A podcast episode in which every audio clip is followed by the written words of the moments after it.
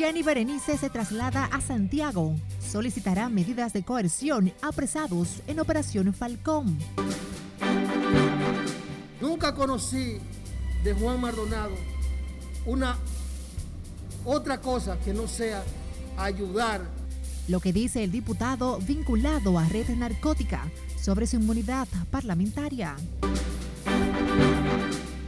Operación Falcón revive temor por incursión de narco en política y Estado, lo que dice el liderazgo industrial. Y que todo el peso de la ley caiga sobre aquellos que lo tengan disponible. Y lo que pide el presidente Abinader para distribuidores del letal ácido del diablo.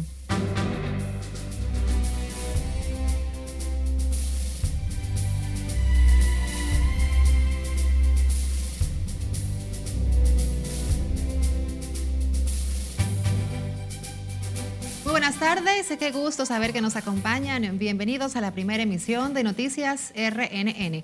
Graciela Acevedo tiene el honor de informarles.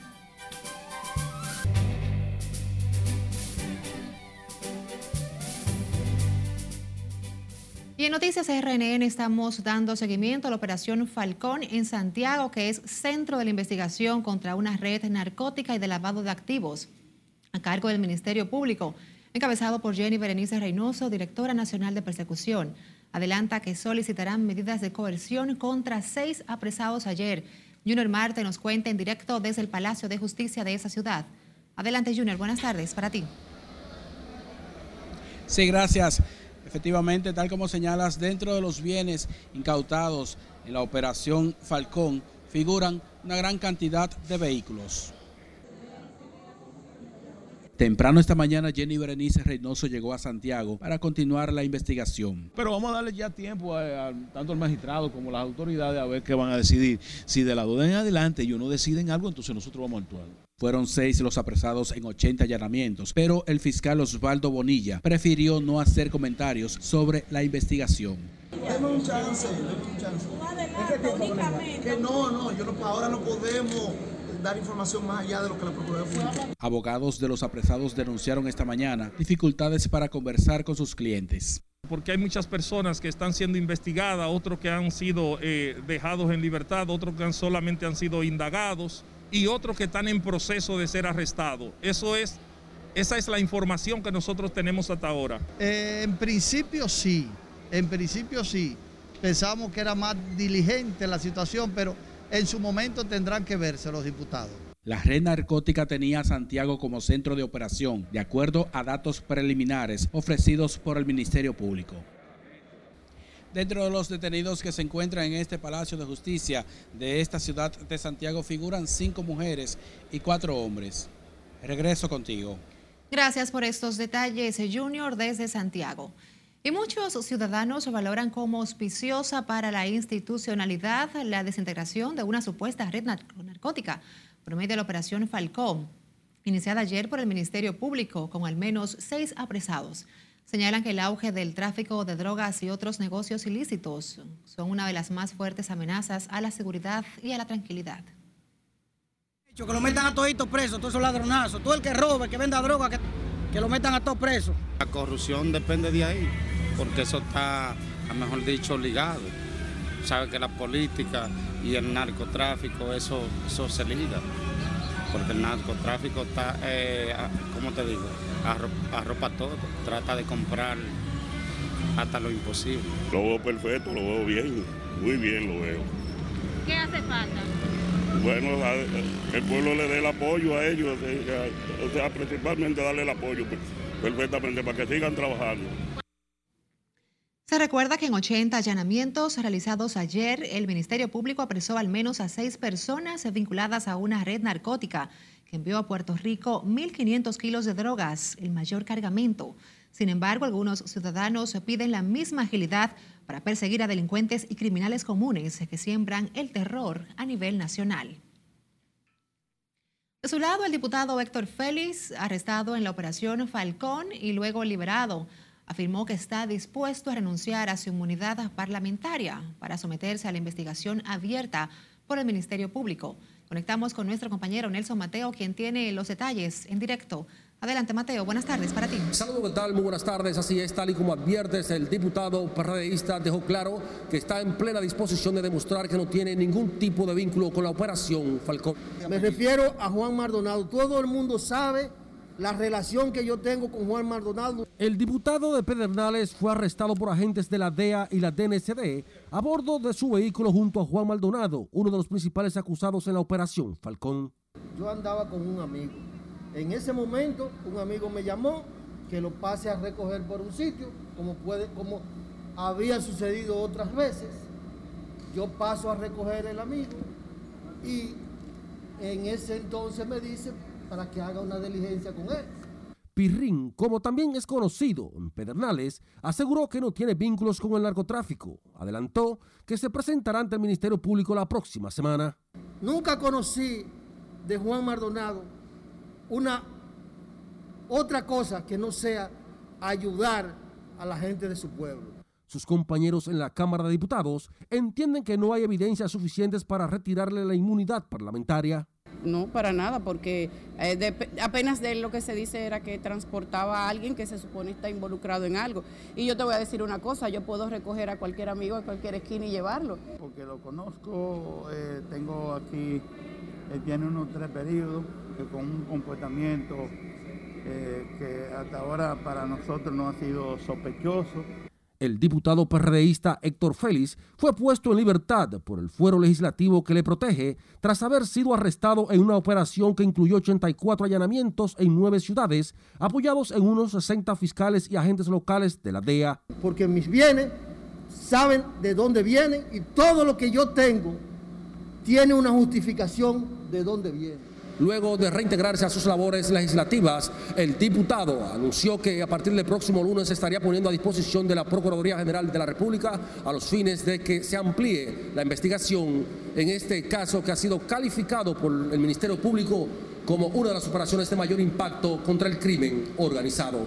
De mi parte es todo por el momento. Regreso contigo al set de noticias. Gracias, Mateo, por los detalles desde la Cámara de Diputados. Seguimos con el tema porque el presidente de la Asociación de Industrias de la República Dominicana, Celso Juan Marrancini, definió como un tema delicado y preocupante la incursión de estructuras criminales en la política y los poderes del Estado.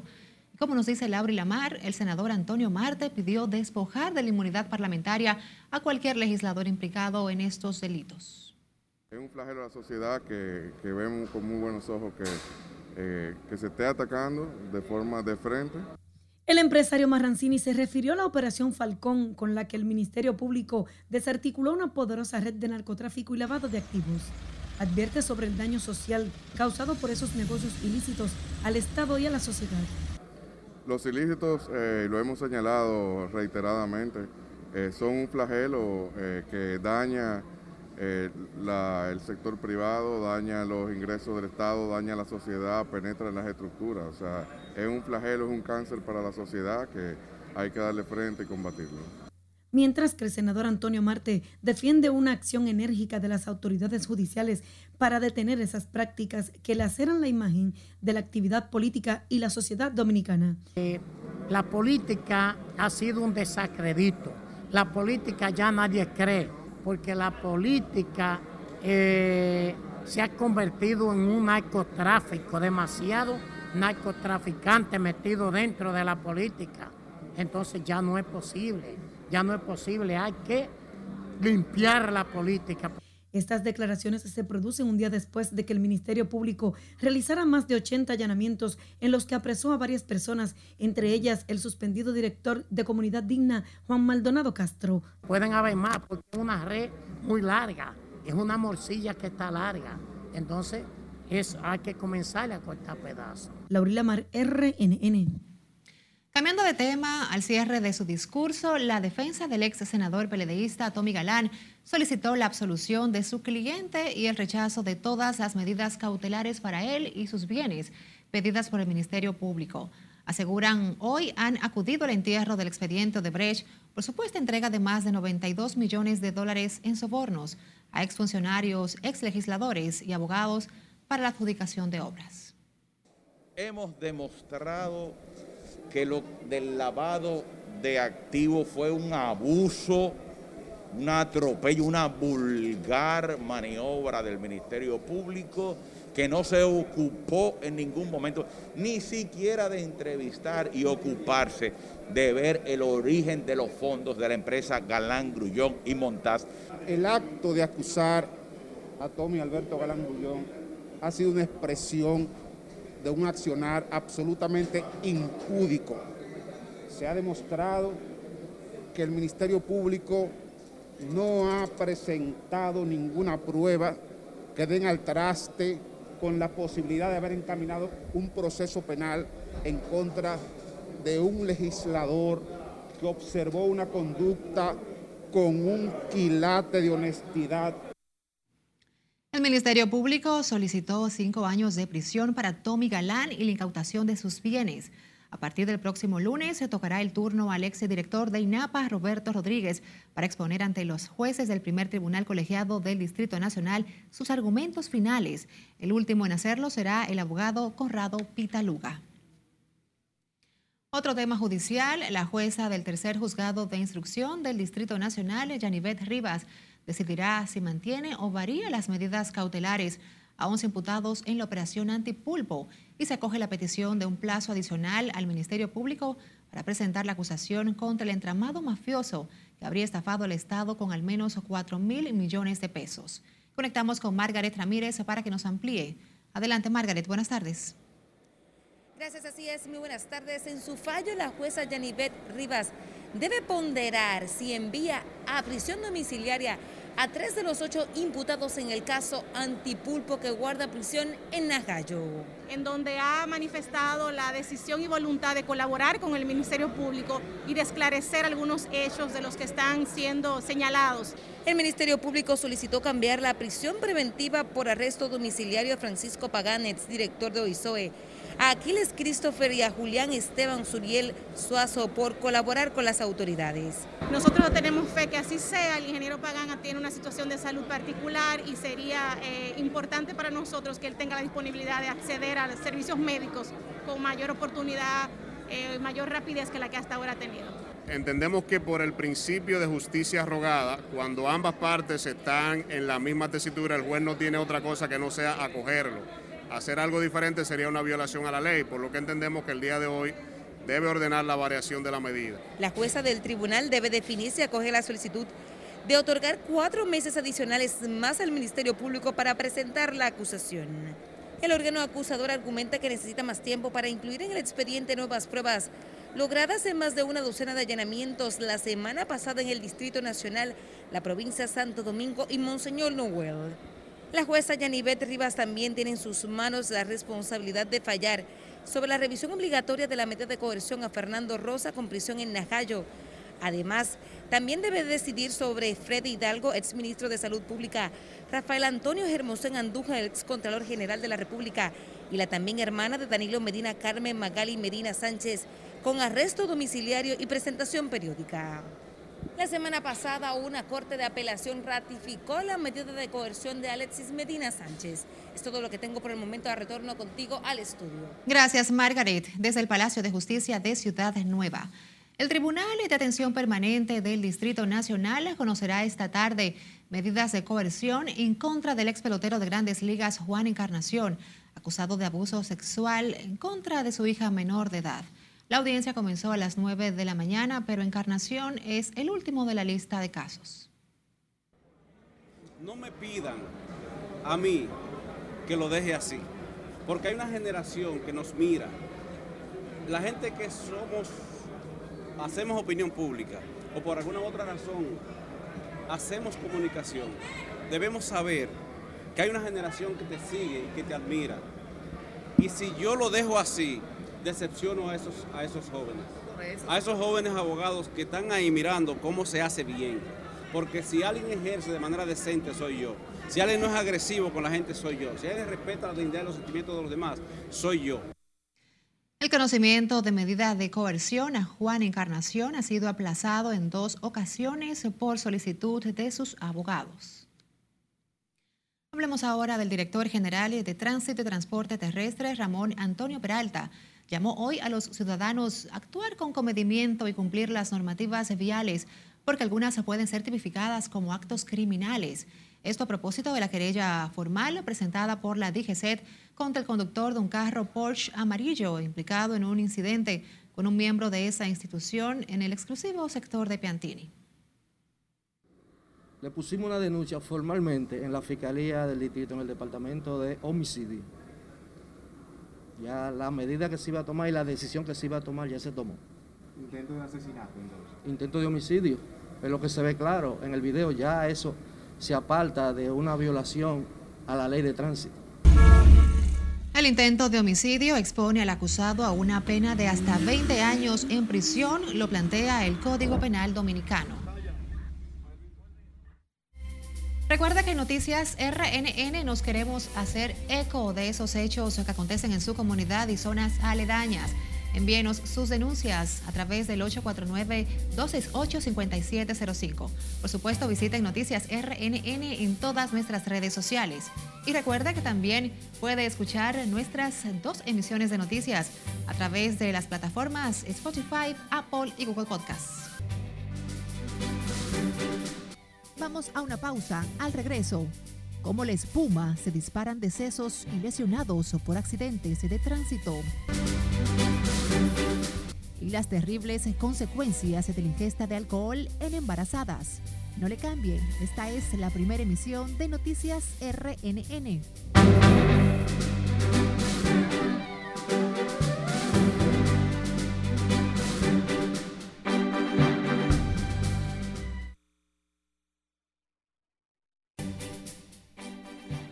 Panorama internacional, Vladimir Putin advierte que el retiro de Estados Unidos de Afganistán generó una grave crisis. Someten a la justicia a ex vicepresidente de Nicaragua, Sergio Ramírez, por supuesta incitación al odio. Joe Biden contra la pared por avance del COVID. Más en resumen internacional con Cesarina Ravelo. El fin de la pandemia es el principal pedido de la mayoría de ciudadanos estadounidenses. El presidente Joe Biden hará un nuevo intento por trazar el camino para salir de una pesadilla nacional que comienza a sentirse como una realidad oscura.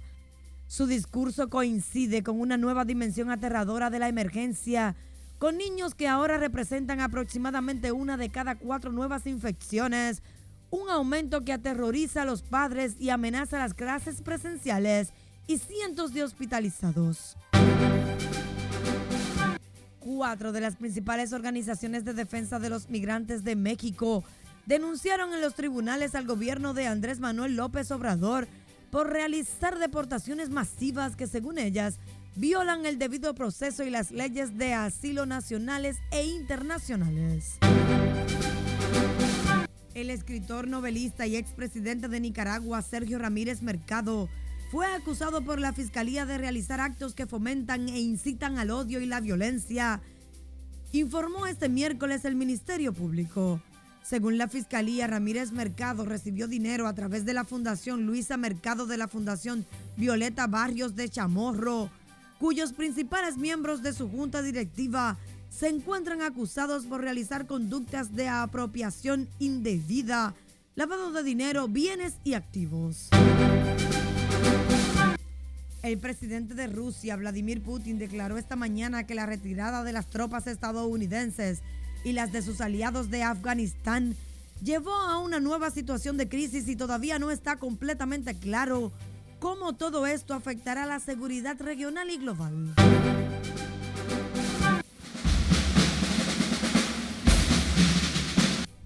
Corea del Norte realizó un desfile militar a mitad de la noche en Pyongyang para conmemorar el 73 aniversario de su fundación. El líder norcoreano Kim Jong-un apareció en una plataforma en la plaza Kim Tu-sun y saludó a la multitud. En las internacionales, Cesarina Ravelo, RNN. Hablemos ahora del temido ácido del diablo, más que un líquido corrosivo, un arma letal con varias víctimas en los últimos meses. La más reciente de ellas, una joven de Tenares en la provincia de Hermanas Mirabal. Esta mañana llamó la atención del presidente Luis Abinader, que pidió el más severo castigo para quienes lo, distribuyen y lo utilizan.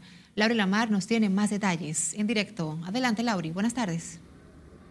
Gracias, buenas tardes. En ese sentido, el mandatario aseguró que trabajan arduamente para que este químico desaparezca del mercado dominicano. Yo quiero que en los próximos meses ese desgraciado ácido del diablo desaparezca de la República Dominicana. Abinader se solidarizó con familiares de víctimas de estos delitos, repudió de manera enérgica el uso de la sustancia para dañar y hasta matar a personas. No vamos a permitir que siga presente y que esté disponible eso que ha llevado tanto luto, desgracia, tragedia a tanta familia. Y que todo el peso de la ley caiga sobre aquellos que lo tengan disponible para su vida. Habló de ese tema en el primer Foro Nacional de Actores de Protección a los Consumidores. El presidente de Proconsumidor, Eddie Alcántara, informó la intervención de al menos 100 establecimientos dedicados a la venta de la mortífera sustancia. Otros 47 han sido sancionados por salud pública. Los focos que nosotros tenemos donde fundamentalmente se comercializan esos productos, nosotros ya lo tenemos en ruta y tengan la seguridad, confíen en nosotros, las limitaciones que tenemos como Estado, nosotros le vamos a dar respuesta a ese tipo de el presidente Abinader animó a los integrantes de esa institución a fortalecer la lucha por la defensa de los derechos de los consumidores. En los últimos meses, varias mujeres han sido víctimas del ácido del diablo, algunas de las cuales han fallecido y otras han quedado con graves secuelas, tanto física como emocional. De mi parte es todo retorno al estudio. Una situación muy lamentable. Gracias, Lauri, por compartirlo. Toquemos otro hecho y otros temas también preocupantes, y es que las muertes y lesiones por accidentes siguen siendo uno de los principales desafíos para las autoridades sanitarias. Con un promedio diario de 258 decesos y 600 afectados solo en los últimos dos principales centros de traumatología del Gran Santo Domingo. Especialistas lo definen como una, una pandemia peor que la del COVID. Siledis, aquí no nos reporta en directo. Adelante, Siledis. Muchísimas gracias, así es. Los accidentes de tránsito tienen altamente preocupados a los directores de los hospitales Ney Arias Lora y Darío Contreras. Una emergencia que te veía 120, 130 pacientes, está por encima de los 260, de los 270. El doctor Julio Landrón asegura los accidentes se dispararon después del levantamiento del confinamiento en el Distrito Nacional y la provincia La Altagracia. En un periodo de transición del encierro a la apertura y la gente ha salido de forma despavorida desde que tiene la oportunidad a los hoteles, a la discoteca, a los bares, a los cines y todo es masivo. Donde quiera que usted se mueva en este momento, encuentra una movilización de vehículos, de motocicletas y repleto las, los buses trasladando a la persona y esto hace también de que aumenten eh, los accidentes de tránsito. También aumenta de manera vertiginosa la cantidad de personas con lesiones, algunas de por vida. el hospital Darío Contreras actualmente está asistiendo a unas 200 a 300 emergencias por día, que es el equivalente a cinco hospitales juntos, con un trato a pacientes que ronda los 8 mil pacientes al mes.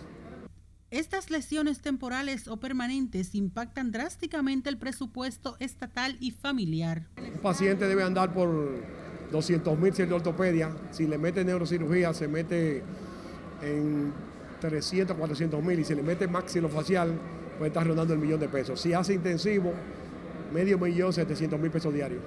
La mayoría de los accidentados que son llevados a los hospitales son motociclistas procedentes de los barrios capitalinos.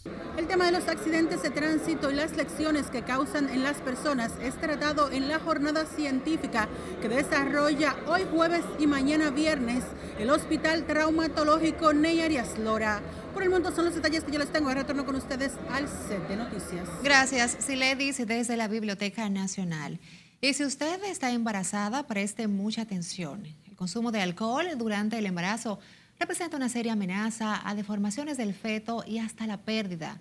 Lo advirtieron hoy especialistas quienes explicaron el llamado síndrome del alcohol fetal. Solo en la maternidad de la Altagracia se han registrado 47 casos en lo que va del presente año como tal, donde ya la mamá es consumidora todo el embarazo o antes y una consumidora eh, de, alcohol y de otras drogas, el niño puede tener rasgos físicos, rasgos físicos que te facilitan el diagnóstico. ¿eh? Eh, su boca un poco, o sea, los labios finos, los ojos rasgados, puede tener microcefalia, puede tener también retraso de crecimiento o bajo peso. Justo hoy fue conmemorado el Día del Síndrome del Alcohol Fetal, una ocasión que aprovecharon los especialistas para llamar a la conciencia de las embarazadas. Y en San Juan, muchos aspirantes a profesores se desistieron de participar en el concurso iniciado ayer porque según ellos el contenido de las pruebas no está relacionado con sus áreas de especialidad. Julio César Mateo nos amplía. El director regional del Ministerio de Educación culpó de los inconvenientes a la dirigente nacional de la ADP Primitiva Medina por animar a los postulantes a abandonar el salón donde impartieron la prueba. Bueno, lamentablemente la Asociación Dominicana de Profesores ADP, encabezado por la profesora Primitiva Medina, de manera abrupta y sin consensuar con la comisión de concurso, decidió solicitar a los postulantes del concurso que se retiren del mismo alegando que a muchos habían reprobado la prueba. Según la dirigente de la ADP, con los actuales contenidos ningún postulante podrá aprobar el concurso. Que si tú das una evaluación y más del 50%, 60, 70, te reprueba la evaluación, tú tienes que volver a revisar, porque entonces la falla no fue en el estudiante, fue en el profesor. Las discrepancias entre funcionarios de educación y la dirigencia del ADP alteraron el ambiente en el Liceo Pedro Enrique Sureña, sede del concurso de oposición docente. Sin embargo, el resultado que se arroja de que se te evalúen 100 y 100 se te queman, ya tú estás a la espera de que 100 que faltan para 200 va a suceder lo mismo y al final no va a tener un solo, un solo que haya pasado el concurso. Entonces, ¿qué es lo que hay que evaluar? Si en verdad entonces se necesita el concurso o no. Afirmaron que de 100 concursantes ayer ninguno pasó el examen, lo atribuyen a las irregularidades en el proceso. No había nada claro, no nos aclarecieron y se tomaron alguna medida arbitraria y por eso eh, sucedió lo que sucedió. De, ciento, de 100 estudiantes o de 100 postulantes que participaron, 100 se quemaron. Esta mañana muchos postulantes decidieron retirarse del concurso, mientras otros prefirieron insistir por un puesto en el sistema educativo. En San Juan de la Maguana, Julio César Mateo, RNN. Mientras tanto, el Instituto Nacional de Bienestar Estudiantil inició esta mañana la entrega de material escolar a los padres, madres o tutores de estudiantes del nivel inicial y primario del Sistema Público Nacional para el año escolar 2021-2022 con una inversión de 937 millones de pesos. Scarlett Cuchardo nos completa. Hoy se le va a entregar a los directores de escuela y ellos a su vez se lo van a entregar a los niños. Hoy faltan 12 días para el regreso a las aulas de las escuelas de los estudiantes del sector público y de algunos colegios que no lo hicieron antes. El INAVIE se propone entregar 850 mil kits escolares con un costo unitario de 1.886 pesos en 4.989 centros educativos. Los kits que están compuestos por cierto, pantalones, medios, un par de medios, un par de zapatos, la mochila que tiene incluido también tres cuadernos de acuerdo al programa, los próximos días la utilería escolar será entregada en la provincia de Santo Domingo, el Distrito Nacional y otras demarcaciones del país. De los cuales, por 1.232, 100%, y en los demás, en las escuelas que tienen menos de 50 estudiantes también lo va a alcanzar de manera total. Nosotros estamos entregando esos uniformes antes del inicio de clase. Según informaron, a la fecha, 64 distritos escolares del interior del país han recibido los útiles para iniciar el nuevo año escolar. Es Carelet Guillardo, RNN.